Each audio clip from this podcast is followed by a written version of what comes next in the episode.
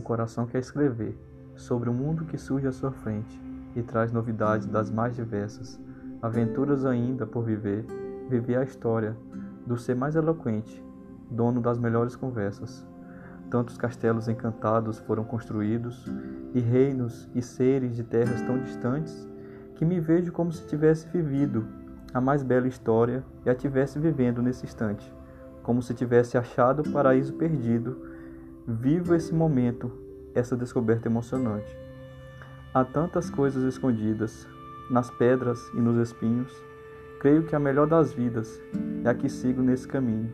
Situações tão sortidas, onde nunca estou sozinho. Há segredos e segredos tantos, na vida e no universo e no caminho, que quase morro de espanto ao descobrir que nunca estou sozinho.